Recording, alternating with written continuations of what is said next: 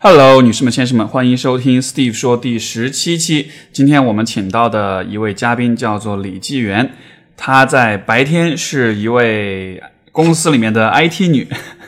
然后但是呢，她的生活其实可能呃呃是我是比我认识的一般的这种做 IT 行业的人要有趣。有趣的很多，是因为一方面呢，她是一个公益机构叫“做你的眼睛”的创始人，呃，另外一方面呢，她也是一个铁人三项的业余运动员，然后非常有趣的一位女孩。那么今天我们就进入到我们今天正式的节目。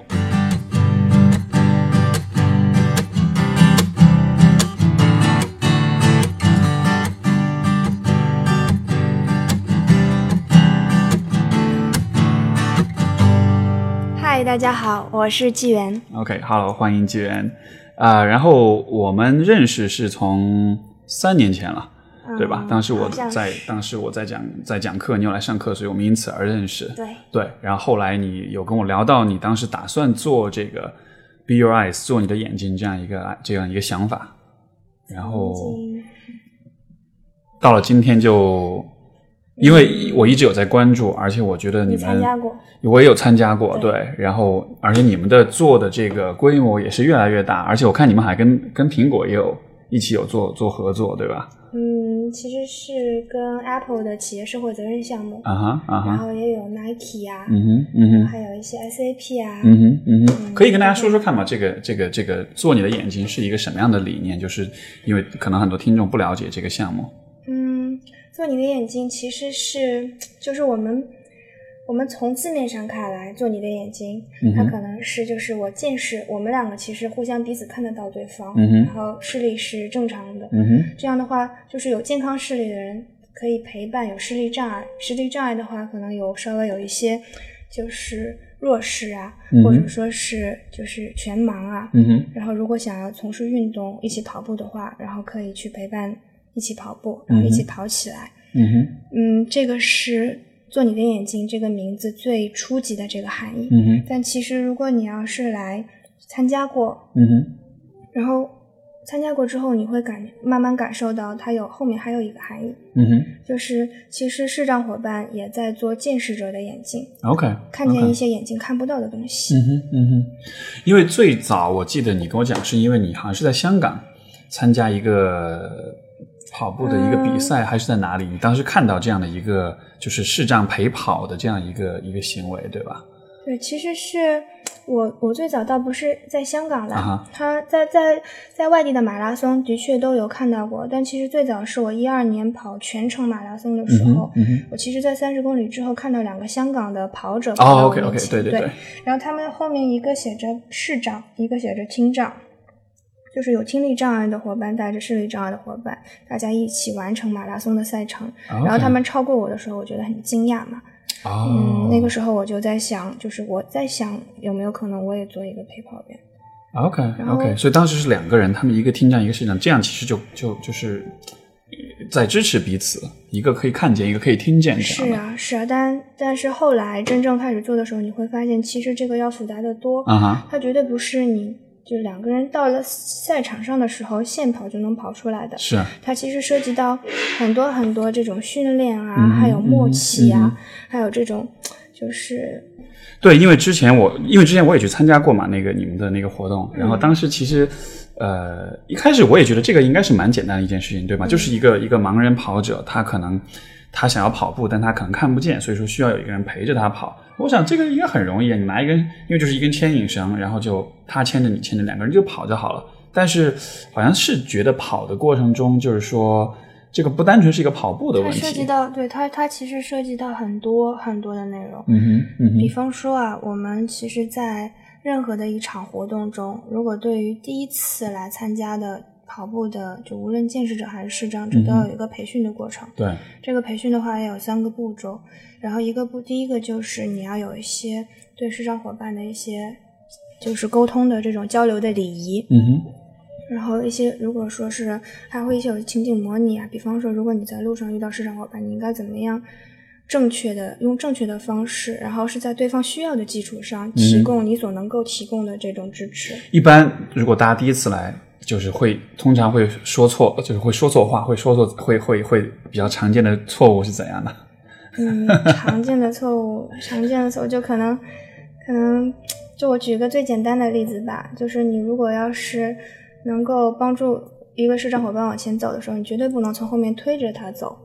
OK，就我们在活动，你看，我刚才不是说培训中有三个步骤嘛？对。第一个步骤其实就涉及到这一些礼仪啊，还有一些情景的模拟，告诉大家怎么样陪伴走路，怎么样去上楼梯，然后怎么样去坐电梯。嗯然后第二个步骤就是告诉大家怎么样在陪跑活动中，就是有一个口令啊、指示啊，还有我们有个队形啊哈，就是要有旁边有陪跑员、伴跑员和领跑员。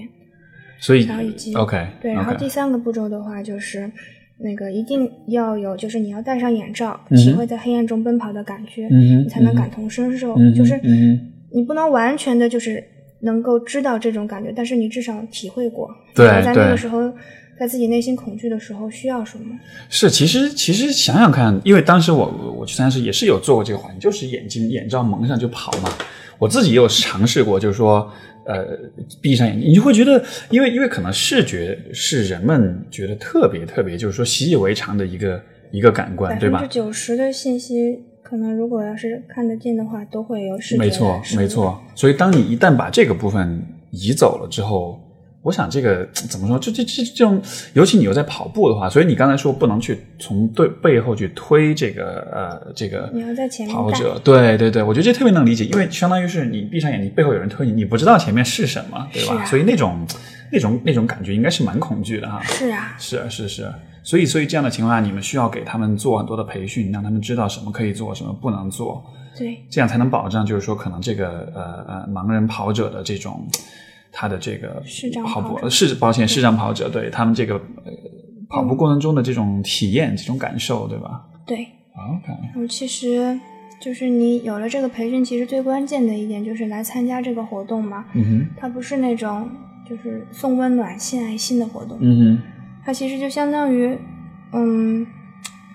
就像我我在之前你没有看到过，就是在赛场上有市长伙伴、有陪跑员的身影。你就像我们。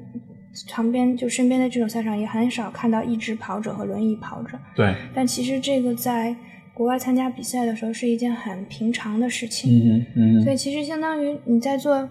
就是原来没有，但是我们开始做了。嗯但做这件事情并不是属于哪一部分群体向哪一部分群体，就是打引号的送温暖献爱心，而是我们大家来一起出现在这个场合中。是。然后一起来推动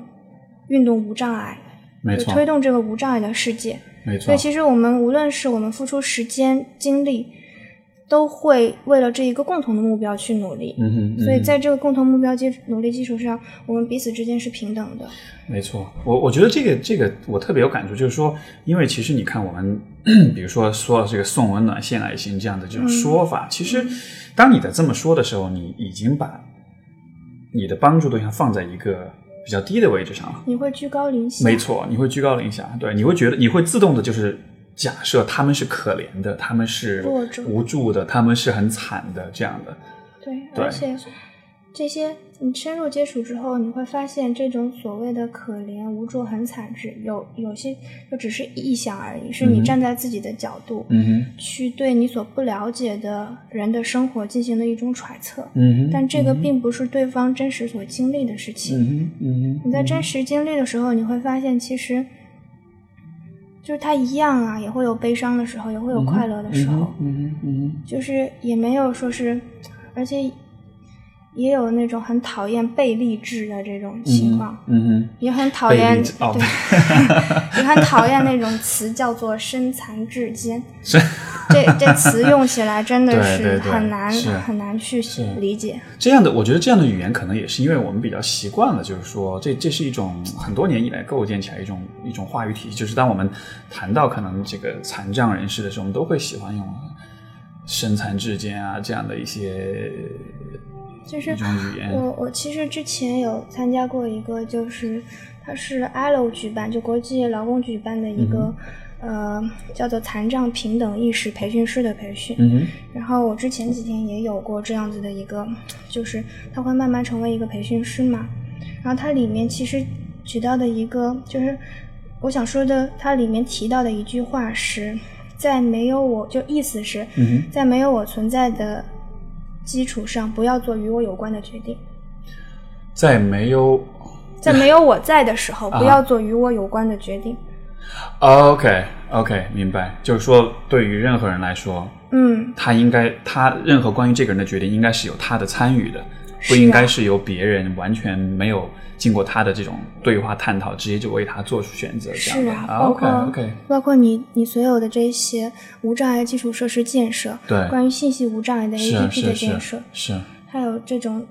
嗯，再往高了说，可能任何政策啊、法规啊，嗯哼，它不是强势语系做出来的，没错而是真正生活在这个环境之下的人会对他自己所嗯环境进嗯行最好的描述。所以当时其实我去参加这个呃这个领跑的这个活动陪跑的活动的时候，我觉得有一个怎么说呢？呃，我从当中升华出来的一个一个道理吧，就是我觉得这样的一个活动，当然它的呃呃现实层面意义是帮助这个视障人群去拥有这样的机会，但是我觉得在这个基础之上，我觉得我特别大一个感受就是说。它其实这样的过程，其实是在鼓励人们学会去换位思考，嗯学会站在不同的人的角度，尤其是站在那些你觉得可能不如你，或者你觉得比你弱、比你惨，或者比你呃生活过得不方便的人，就是你去假设他们需要些什么东西，但实际上很多时候。我们都很容易去忽略一个事实，就是说，其实每一个人在他的生活当中都是有他自己的特定的方式去面对、去处理他所对吧？所以他这样一个状况的，你不能是随便假设说我知我我比你知道，就是我了解你的生活多过你了解你自己的生活，但是但是好像这样一种呃有点家长式的这种干预式的这种这种这种很侵入式的，很没错。出现这种是是是是，包括就是老师，我觉得就是大环境是有这样一种氛围，所以我们都喜欢去假设我我认为怎么样是对你好的，对吧？对，我嗯觉得你冷，那么你就要多穿衣服。同样的，有一种冷叫你妈觉得你冷，是就是类似于这种情况。是没错，所以所以现在为止在，因为这个现在你做这个呃做你的眼睛这样一个机构有大概多长时间？两年？嗯，从二零一五年一月，因为我刚才其实我和先生其实是一起在做嘛，然后他其实也是一二年的时候，他参加伦敦马拉松，嗯就你知道。伦敦马拉松其实是世界上最大的慈善马拉松，嗯它有很多，就是它其实依靠这么一年一次的这种马拉松的赛事，它支持了非常多的公益组织。嗯哼他当时是支持了一家有先天性视障儿童的这个公益组织然后他们会这样，他们会提前就跟他，比方说他提前很久已经报上了名字，然后他们会给他准备一个筹款界面。然后这个筹款界面，他就会发给他的朋友说，我会为就是先天性智力就是不是先天性视力有障碍的儿童学习跑步。然后这个是他们的做的事情，然后他他相当于是让这些跑者再去他们的朋友圈当中去宣传去。对，而且他他做的很好，他而且不仅仅是能够告诉对方我们在做的事情，嗯他同时也会做出训练计划。你可以根据他，他可能他的训练计划是由官方的，比方说马拉松赛事或者专门的这种嗯做主，他可以根据训练计划，然后去跟你不断的更新，在邮件里沟通。真正到了那一天比赛之前，还会邀请你去他们的这个公益组织实际上去看。哦看完之后，到了当天一起去跑步，他们会记下你身上的这个号码，知道你记下你的名字，嗯然后他会有，他们有自己有在在就是四十二公里中，他们会有自己不同的补给点，嗯在甚至他可以知道你的配速，他在你第一个补给点的时候，他已经可以预测你到下一个补给点之前的时间，下一个补给点的他们的人会喊着你的名字为你加油，因为你是你是他们支持者，是为他们而跑。OK OK，所以说，就是直到现在，你看一六年过去四年了，他们还有邮件会过来说我们做了什么样的事情，我们做成什么。嗯嗯所以它其实就是在这一个土壤下，已经诞生了非常规范的这种组织，而且它它可以做到了一种就是，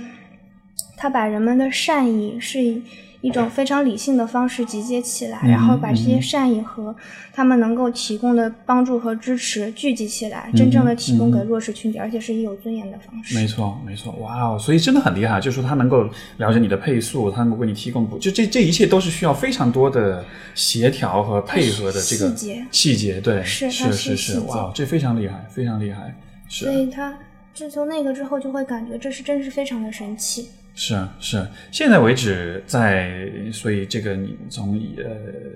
两年，就你们的机你们的机构两年一月份的时候是现在为止，有没有一些让你印象特别深刻的一些一些人或者一些故事？印象深刻的很多啊，很多。我今天听今天邀请你过来，就是来听你讲故事的。这个讲，嗯，真的是很多，印象很深刻的。嗯，哎呦，我总觉得要是，嗯，这样就是他其实我们日常不是有组织这种活动嘛？嗯其实他嗯他日常这些就是我们每周都会组织固定的活动，嗯然后让大家来聚在一起，能够跑起来。但其实组织这个固定的活动，它它相当于它像一个平台一样，嗯哼，它这一个平台是可以把大家聚在一起，你在这个平台上互相结识起来，对，然后互相结识起来之后，我们其实可以，就是现在会有呃在不同地方会有一些小小的这种群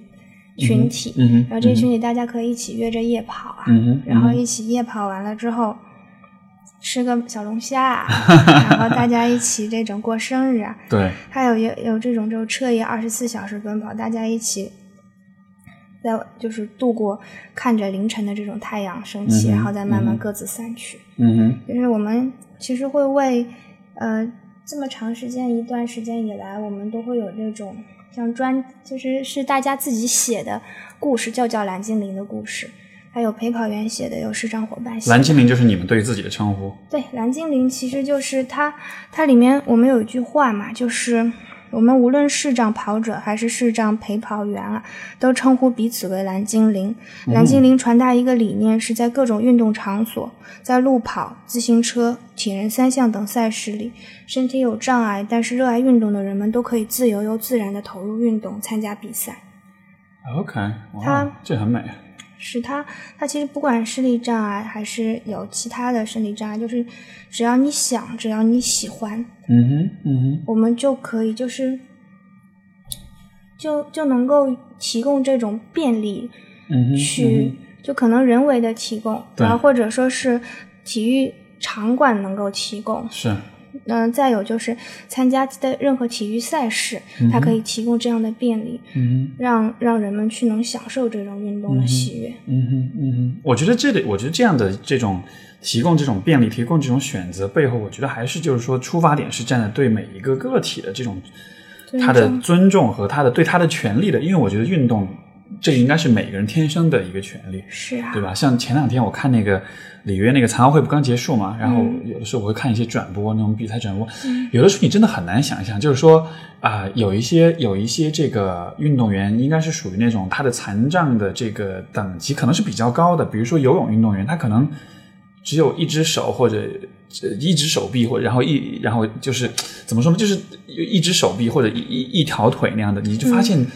这个样子他都还能够参加比赛，然后就是，当然我我明白我这样说又有点站在就是习惯性的站在有点这种居高临下的位置了，我对吧但是但是你看到这个时候，你会觉得天哪！如果是我去做这件事情，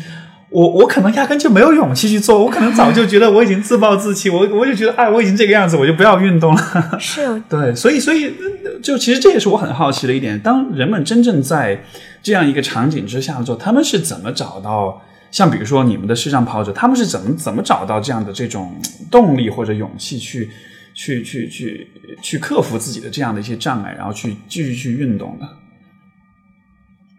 嗯，我觉得不管有没有视力障碍啊，不管有就是怎么怎么样啊，他其实都是有些人爱运动，有些人不爱运动。爱运动的话，也有是这样，有些人耐力好，有些人耐力不好，有些人习惯跑得快，有些人可能就是配速就是跑得慢一点。是，但是后来其实很多很多人，像我们，就是他他有人跟我说，他并不一定是真的喜，就是不一定真的是喜欢跑步，但是他喜欢这种氛围。OK 因 OK，因为嗯，我们之前有有过做过，就是就所有的这种组织活动的人嘛，他其实有一个共识，就是就拿英文就 We do not create happiness, we create the condition that happiness occur。OK OK，我们不会不会创不是创造快乐，而是创造适宜快乐产生的这个环境环境啊。所以其实大家都在共同的维护这种环境，没错。但所有人在处在这种环境中，它其实就像运动啊、跑步，它是一个载体。是在这个载体中，我们能释放出一些，就是就本身的性格中有的一些东西，就是没错。他他他可以嗯。就那种怎么说呢？就有点像，你可能在不好的环境中，你会激发出人性的恶，嗯，但是你在很好的环境中，你会把人的善意最大的激发出来。没错，而且我想，可能每一个人所体验到的所谓的快乐，其实也是是一种很独特的体验。如果你去为一个人创造快乐，其实你是帮他定义了他的快乐是什么，但是这未必是他自己的，对吧？是啊。所以说，对于有些人来说，他就对每个人来说，他们有自己的。快乐的方式，或者是享受这个过程的方式。但是，身为就是人的话，总会有一些共性的快乐。嗯当然也是对。我们大家一起讲笑话的时候啊，嗯哼，还有一起在阳光下奔跑，一起流过汗，然后一起在雨中跑步的时候，就是大家共同做一些有一些共同的经历的时候，嗯嗯，你后面很多事情在当下和后面回忆起来都是很开心的。没错，我觉得就是那种。任何一个运动，如果把它和，因为像我现在在练巴西柔术嘛，然后我不知道你是否了解这个项目，就是说，呃，它是一个就是可能竞技性比较强的项目，就有点像摔跤，有点像柔道这样子的。然后就是说，呃，在训练的时候，你和你的训练伙伴两个人，其实你们也需要有这样一种，就一方面你们是在竞争，但是另一方面你需要非常的尊重你的对手，因为就是说，嗯。因为理论上讲，这样一个运动是，如果你愿意，你可以让对方就残废，你知道吗？手啊、关节啊、骨折啊，甚至可以致死的，就真的是可以这个样子。但是就是因为，因为，因因为有这样一个一个，因为他这个项目是这样子，所以说在训练的时候，大家其实都非常非常非常的尊重彼此，然后就是非常小心，就是说不去伤害到彼此。然后两个人在一起对练的时候，练的时间久了之后，积累起这样一种信任，这样一种舒适感了之后。你会发现，其实这样的运通过这项通过这样一个运动项目，不光是在锻炼，其实也是培养出一种人与人之间的一种一种一种一种感情、一种关联。就是说，我们在一起练的久了，我们因为很信任彼此、很了解彼此了，所以说那种关系，我觉得是很特别的。就是可能在生活中的一般的这种大家这种酒肉朋友啊，这些什么，可能是体验不到的一种东西。像比如说，每次我们上完课之后，都所有人都要敬礼，所有人都要跟每一个人握手，要感谢他。就不管我们今天有没有对练到，都要去感谢。就是这样一种，像我，我觉得这样一种氛围。当时我去参加你们的活动，也是体会到这样一种感觉。嗯，就是就是一方面我们是在运动，但是另一方面我们不光只是。就是运动，可能在这样的一个环境之下，它不光只是一个功利性的说出出汗，然后这个提升一下身体健康，它更是一种在这个过程中你学会去关注、去理解、去尊重别人的一个过程。所以我就觉得这两件事情结合在一起，就是特别特别特别棒的一种体验。嗯，对呀，嗯，它还而且不仅仅是这两件事情，你要想进去，实际还有结合了很多很多的事情。嗯哼，比方说为什么，就是你身为。你这个是从个体的角度，还有是你，呃，为什么后来一定要从就本来只是一个活动嘛，大家组织活动，但你为了让能让活动延续下去，你就一定要就是有这样子的一个真正的公益组织成立下来。对对对。而且其实这个也蛮蛮有趣的，也另一个故事嘛，就是我们还是个非常只是一个活动很草根的时候，但那个时候因为我是 IT 嘛，我那个时候我有自己就是我。呃，买了一个域名，然后自己做了个网站，然后微信公众号，就这些很简单的东西做起来了。然后我们还会通过另外一个就是叫公益项的平台发布，我们当时是通过公益项发布来平台。然后那个时候有一次我们会有官方邮箱，那个邮箱突然收到了联合国开发计划署的邮件，哦，他邀请我们去参加一个就是苏州的大学生的这种 leader 就是领袖领导能力训练营，是。大学生公益领袖领导能力训，然后我当时其实我看了第一眼就觉得骗子。我们后来在想，我觉得这个好像有点就是有点神奇了，这个怎么可能会有这么小一个机构会被人注意的？小的已经不能再小了呀，就非常草根的这种组织。对呀，然后后来结果后来他通过公益线当时的另外一个人又联系到我，我的微信嘛，他说他们邀请我们去，然后我发现，哎呦。真的是联合国，真的是真的呀。然后后来就打个电话，那时候我先生就打真的打个电话去吧。后来发现他真的是真的。OK，然后那个时候我们就去，还有给那个就是后来回来的时候，那个哈佛的先生还有给我们也有写这样子的一个祝福的话嘛。啊哈啊哈，然后当时他也有提到，就是你如果真的想要认认真，就是它能够有延续，嗯哼，它必须要有一个机构的形式。然后机构的形式，他说，嗯，而且另外一点就是，嗯，就因为我们当时是年轻人，嗯哼，他其实是更多的，他能够就是汇聚，就是能把这种理念慢慢的传递出去，嗯哼，嗯哼，然后传递到，就是可能除了除了目前已经的，就我们是成年人，还有年轻人，也能让大家能够有这样的意识到。嗯哼，嗯哼，嗯哼，所以后来想想，那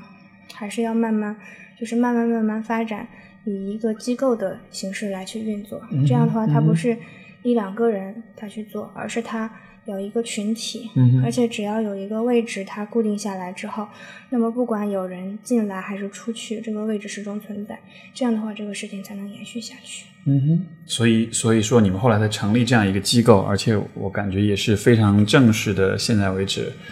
我看到你们的公众号啊，你们平时的组织的活动啊，我们有蓝精灵编辑部、对 蓝精灵组织部、是培训部，是还有就是叫什么？还有合唱团。合唱团，合唱团其实就是大家一起唱，不是呃除了唱 K 了，还有我们有个小伙伴很好，但是他之前就是要就离开上海，然后回到苏州嘛，然后他就会我们这边也也有一些小伙伴曾经在着，后来去美国了，现在在美国也在也。也是一起在在，是。因为我们是不用见面，在网络中也可以有这样子的一个集结嘛。是。然后大家就一起唱，咱们一起唱了一首歌。啊，OK OK，还有那种很多故事啊，然后那种像之前有苏苏州来的小伙伴啊，然后他就会就是嗯就是从第一期活动到现在就一直以来不能参与进来，嗯嗯。然后也也会后来再以专业专职的就是人员参与进来。，OK OK OK，所以好像就在做这个事情的过程中，其实，呃，我的理解就是，好像当我们就是当当我们去做善事的时候，其实就是把每一个人的这种很很美的一面，我觉得表达出来、表现出来，你的愿意付出的、无私的这样一面。然后，当所有人都聚在一起，都在展现这一面的时候，这个这个氛围，我觉得应该是怎么说呢？可能是很难得的吧。因为我想，我我的理解，现在比如说在大都市里面的这个这种。这些人们的生活当中，可能总体的像比如说上海这样的地方，我觉得总体的这个人际关系的氛氛围还是比较功利的，你懂我意思吗？就是说大家在一块儿交往，更多看的是这个我在你这儿能得到点什么，对吧？资源也好，金钱也好，性也好，总之就是大家都是带着有点功利的、有点交换的这种心态。但是好像在那样一种氛围之下，我觉得我们是因为另外的一个在我们个人之外的一个原因而而而而而走到一起的。嗯，有一种有点说不好，因为真正要做了很，我如果要是作为一个参与者，参与刚刚参与进来，嗯哼，单纯的出于善意，然后可以可以就是嗯哼。可以去，就这种就是参与者这种氛围其实特别的好，嗯哼。但其实为了能够维护这种氛围，嗯哼，有非常非常多、非常非常多的细节去要考虑进去，因为这种氛围它不是天然的就形成的，啊哈啊哈，然后它需要，我觉得除了需要你这个人本身要有善良之外，还要有智慧，嗯嗯，有智慧怎么样能够引导，引导往一个好的方向。是我我印象很深刻的就是说那个因为零八年不是四川地震嘛，嗯。因为我也是我老家嘛，所以说当时我有回去做，连着两个暑假都有回去做志愿者。嗯。然后那个时候，包括之前我在北京也也就是有一个公益机构、公益基金会，也也做过大概一年不到的时间。然后我觉得就是在所谓的我们做慈善、做公益这样一个，当人们谈到这件事情的时候，可能大多数人的主要的动力都还是来自于说我想行善，这样一个其实很个人层面的一个一个想法，就是我想为别人做好事。但是但但是就像你说的，其实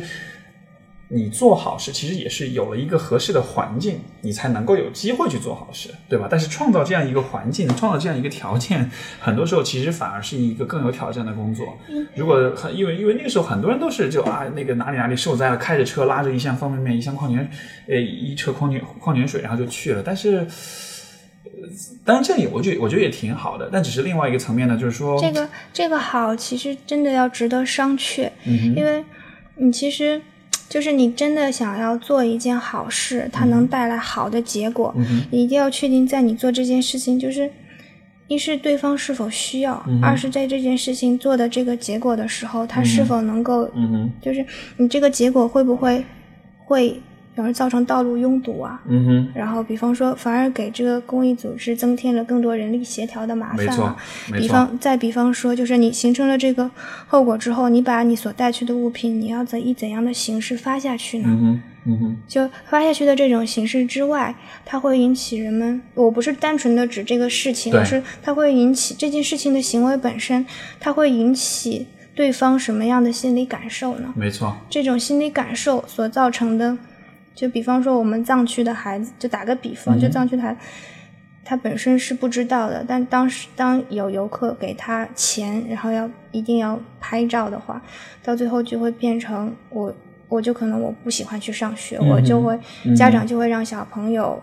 穿着衣服，然后在门口问路人要钱。没错，就是你你可能一个小小的行为，但是它后面会引发一些你所预料不到的后果。当下的这种。心里行善的欲望是实现，就是自己行善的这种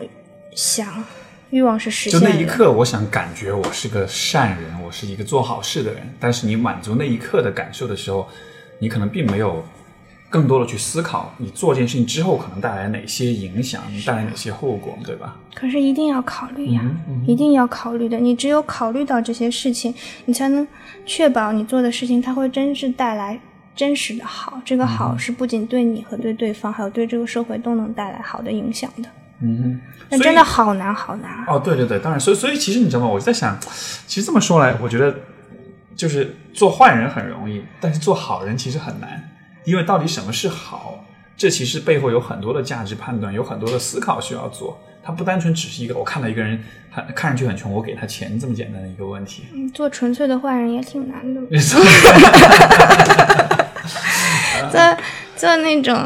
哎，那你觉得？那你觉得？比如说，你怎么看待陈光标这样的人？那我不去看待他了，他是谁呀？我又不认识他。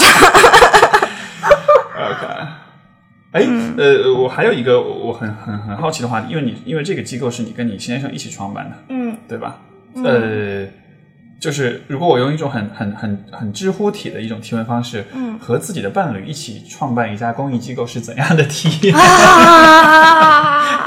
这个真是这种感觉，我真是我写知乎我能写出好几页啊，真是的，嗯，真是写。我首先总体的评价，这对你们的关系是促进的，还是呃，就是是积极的还是消极的作用？你觉得？呃，虽然。总是因为这个事情吵啊，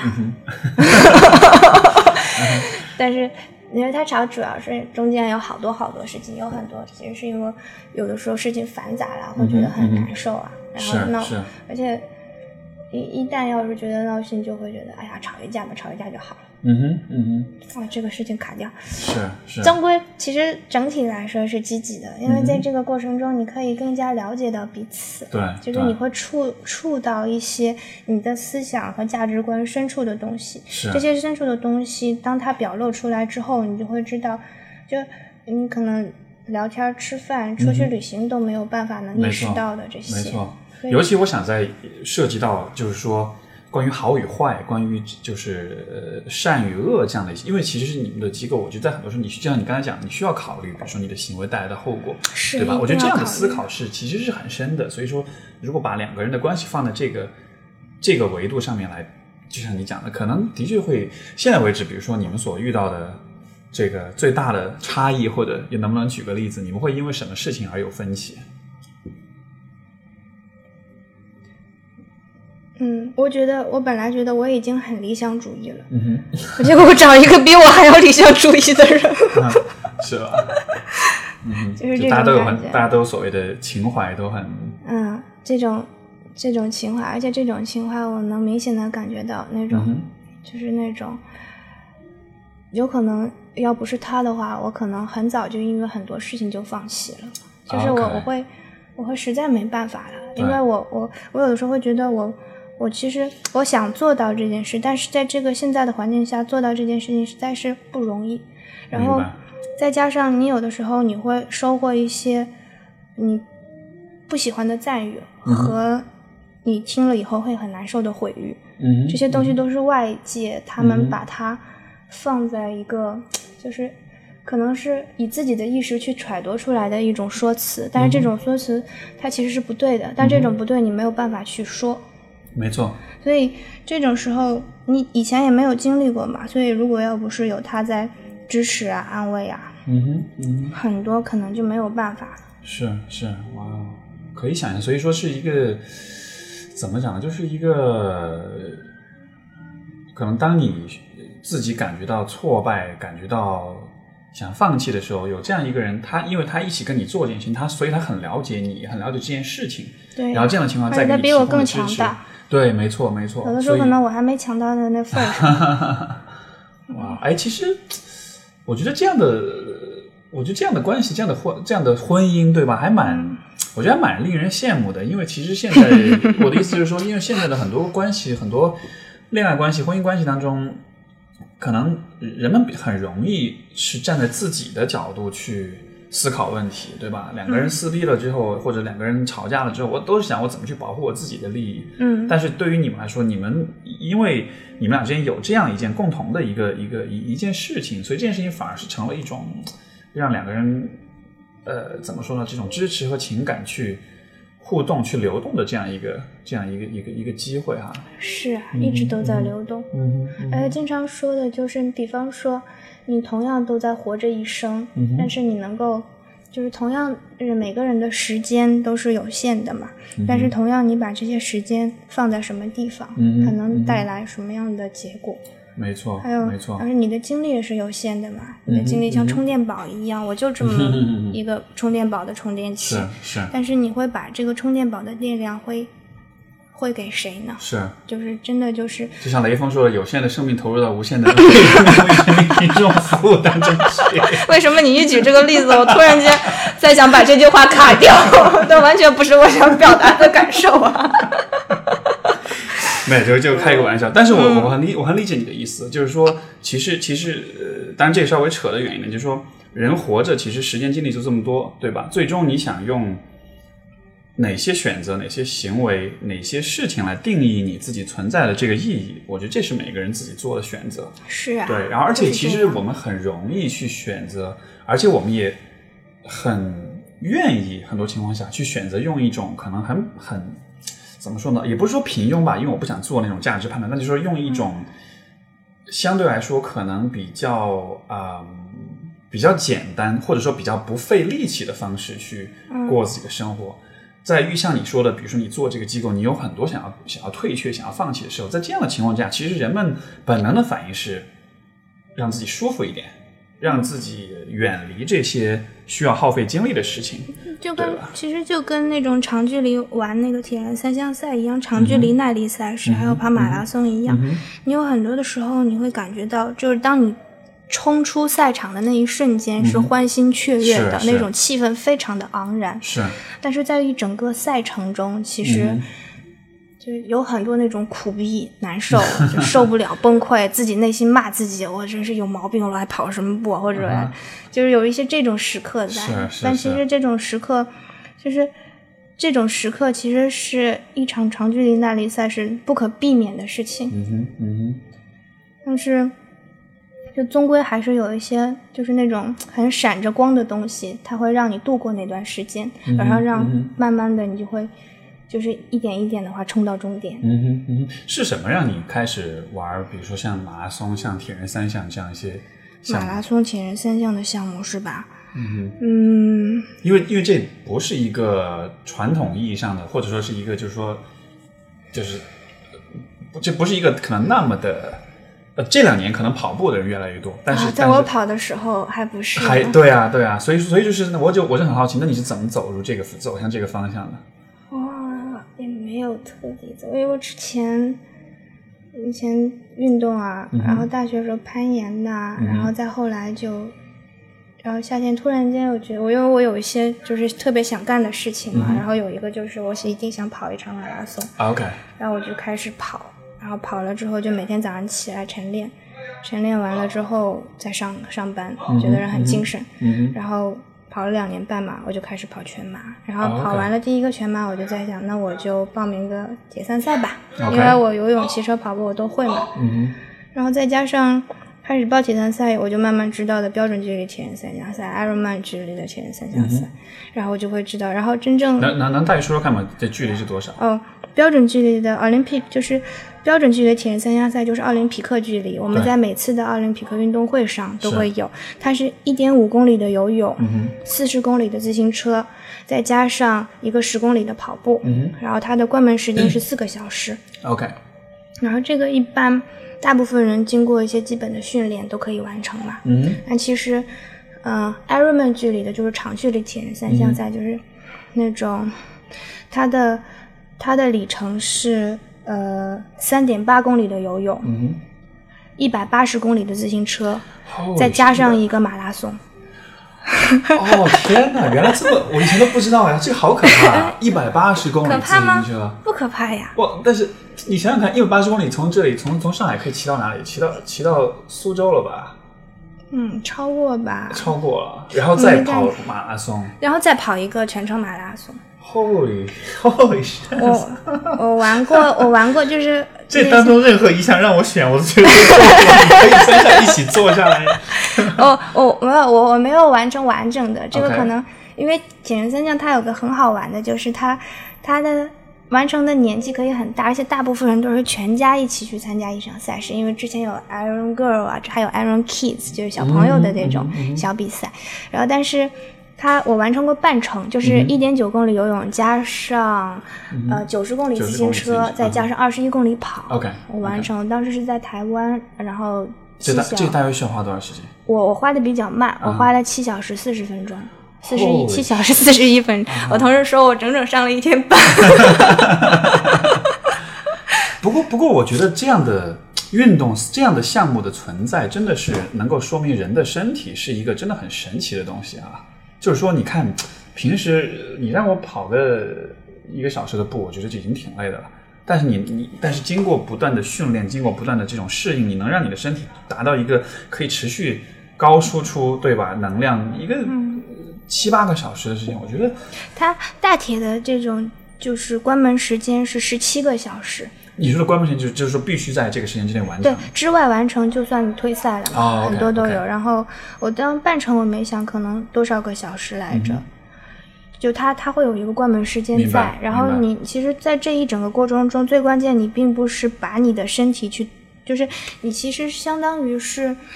你在人们的激励下，把你的身体和自己的这种自己的毅力下，把你的身体推向极限。嗯但在推向极限的过程中，其实你会发现很多东西，就很多时候，就当你觉得你冲过终点之后，就是战无不胜的，你没有任何，就是没有什么事情它再会难倒你。嗯嗯嗯那种那种，因为你在完成一整个赛程的时候，你有过规范的训练，对然后你有过这种，还有比方说你要会自行车要会修车啊，然后水里抽筋怎么处理啊，然后跑步一些基本的这些技能的训练，然后在这个过程中，还有你对你的时间安排的也会非常的好，因为你要在自己日常的工作中 有时间去训练，然后同时也要有时间陪伴家人。是是，是。它它整个的一个过程，你就会发现，其实所有的就是冲过那种铁人终点线的人，他其实你再去问他，他一般都会有一个比较良好的这种生活状态。嗯这种生活状态其实就是一个很很棒的一种感觉，因为不光是一个，这不光是一个需要身体素质和毅力的一个一个过程，是心理。是心理上，而且也需要科学的方法，也需要系统的方法，而是而且我觉得它是一个一系列的问题解决的一个过程，不管是心理上、是生理上，还是说技术上的这些问题，对吧？而且真正伟大的铁人三项运动员，还有他在那个就是在在这种全全这种分析啊，应该是三十五到四十五岁之间，他是最容易，啊，他的年纪不会很轻，嗯因为很轻很年轻的年轻人，他其实这种长距离耐力性运动，他可能会不一定会做的最好。这有什么解释吗？就是说有什么科学？就就比如这是生这是生理上的，还是心理上的，还是怎么样的？多数应该是心心理上的。心理上的。因为一个人到达了那个年纪之后，他所有的经历可以让他做到这样的一件事。OK OK，我我这样的一个结论，我我记得我有在哪里读哦，就是有那个天生就会跑那本书，你、嗯你知道吧？我记得那里面其实有提到过这一点，就说其实呃，当然他说是马拉松或那种就是超长距离的马拉松，他就说嗯最好的跑者往往都不是不是很年轻轻的人，二十出头的，往往会是年纪比较大一些的。是的对，是是是，而且这种这种运动其实是很孤独的运动，嗯它大部分都是自己内心跟自己对话的过程，是它并不是是很超嘈杂和聒噪的这种运是动。是，然后在这种自己内心对话的过程中，你就会就会打入达到一种自己比较喜欢的状态吧。没错，没错。我自己以前特别特别恨跑步，嗯我是那种以前在中学时候，初中考一千米，嗯然后那会儿大概男生就是大概四分钟左右跑完，女生就是嗯五分钟跑，我得跑个五分半，你知道吗？我真的是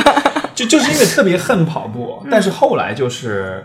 呃，大约是从大学。快毕业的时候开始，那个时候开始尝试。那个时候是因为想想一开始很简单，就想减想减练减点体重，想这个想减肥这样。嗯但是后来跑，我就会有你刚才说的那种体验，就是你会发现跑的过程中其实非常有意思，你真的是不停的在跟你自己讲话，而且，讲话，还有要么就放空，嗯哼，但放空很难，我觉得，除非你是有的时候你进入那种。那种那种状态了，对吧？对你进入那种 flow 的那种状态，你会 Flow，觉得对对对对。但是其禅，没错，但是其实很多时候你是很难放。脑袋里这个事情那个事情，对对晚上对对对吃什么，明天怎么办，这个都是有 的。对对对，不过当时当时我觉得让我特别上瘾一点，就是如果你心情不好的时候，你去跑步，嗯可能比如说你，比如说我跑五公里，可能前面两公里我会特别烦，各种事儿，各种想想，想的话我觉得太他妈累了，我我什么都不想想，我还是让自己放空好。然后然后你跑完之后，你发现，哎，哎神清就气爽没错，脑子里就全部就清空了，所以就好像是一种通过对你身体的一种压迫，故意就是。用你的身体的那种不适感，去把你的脑子里面的、心里面的那些不开心的事情都挤出来，嗯挤到后来挤空了，然后就没有了。对的，但随着你的汗水流出去了，没错没错随着你不断的跑步，这种跑就是就就散开了、这种感觉。嗯哼嗯哼。但是但是五公里跑和 你说的铁人三项，我觉得这又是完全不同的一种一种你可以我觉得你可以试一下，啊就哪怕从标准距离或者半程标准距离感受，因为你在水中的这个视野，嗯然后冲出来，然后感受那种水中和陆地的差别，然后嗯到幻象区里面把这些头盔戴上，然后是是是。然后全部都准备好，然后推着车子冲出去，然后你就开始在车上。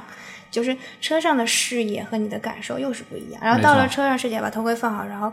脚步下来再跑步。那个时候其实你你就会到我们叫它搬砖嘛，就是你的腿，你的腿在骑车的时候用到的肌肉群和你在跑步的肌肉群是相反的，哦所以它开始的时候会克制住你的跑步，你要你要锻炼这个这种转换的能力，哦包括从水里到陆地上也有这种。是是是。然后转换完了之后你的身体适应了之后，你再把它再得再搬回来，得换一是啊是啊然后搬回来之后，然后你等到在陆地上再再慢慢慢慢往前跑跑的时候，就是当你回忆起刚才所有的经历，你在水中的视野和他们听到感受到东西，然后在陆地上那种速度感带来的，然后以及你回到跑步的时候这种感受，特别特别的好，哇，这真的是会对，它真的会是有某种机会，就是它真的会有某种机会让你，就是就比方说我我一我一直不觉得我是那种，就是逼得自己很狠的人，嗯就我一直觉得我可以很开心的参与运动，因为不是专业的运动员嘛，嗯我也不会。也也没有那种很擅长的身体，嗯，但是我至少出于爱好，我可以去做一些事情，嗯然后我就会，我想一种很开心的状态，不想那种很，但是就他有的时候会把你，就这种状这种赛事中这种感受会把你逼到一种状态，嗯就是，比方说我我我去年在哈尔滨铁三赛的时候，嗯我那个时候就是在跑的时候，其实那时候因为训练，那个时候去年好多事情嘛，然后训练的不够多，对，然后导致到后期，其实我跑的时候已经很累了。是然后在我跑得很累的时候，我其实就在想，那么就这样跑完就好了。对，但那个时候，我突然因为铁三是按年龄组分组的，五、五岁一个年龄组，嗯哼，所以当时我其实，在最后一个折返点，它是两点五公里一个折返，跑十公里。我发现后面有一个女孩子，她是跟我同年龄组的，我看到她以很快的速度要超过我了。然后那时候瞬间，你知道那时候我是七分的配速跑，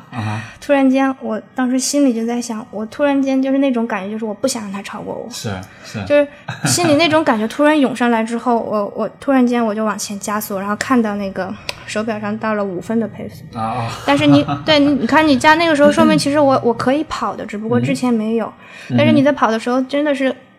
很苦啊，他把心脏逼到了一定对。一定的程度，然后你提高的心率，然后那种很痛苦、没有办法呼吸的感觉，然后我，我那个时候跑着跑着就开始哭，嗯哇哇大哭，就是放声大哭，在那儿就是因为戴着墨镜嘛，就戴着那种墨镜，然后边跑边哭，边跑跑了一公里，然后跑掉哭掉了一个隐形眼镜，哭，然后哭到哭完一公里之后就是。后来就是眼泪也没了，然后但是我速度始终没有降下来，就我一直在跑。后来再跑一公里之后，我一直到跑到终点，那个女生在我十五秒后冲线。哦哇！所以你一直没有让她超过你？我一直没让她超过我。哇哦！就是那时候 我当时，呃，其实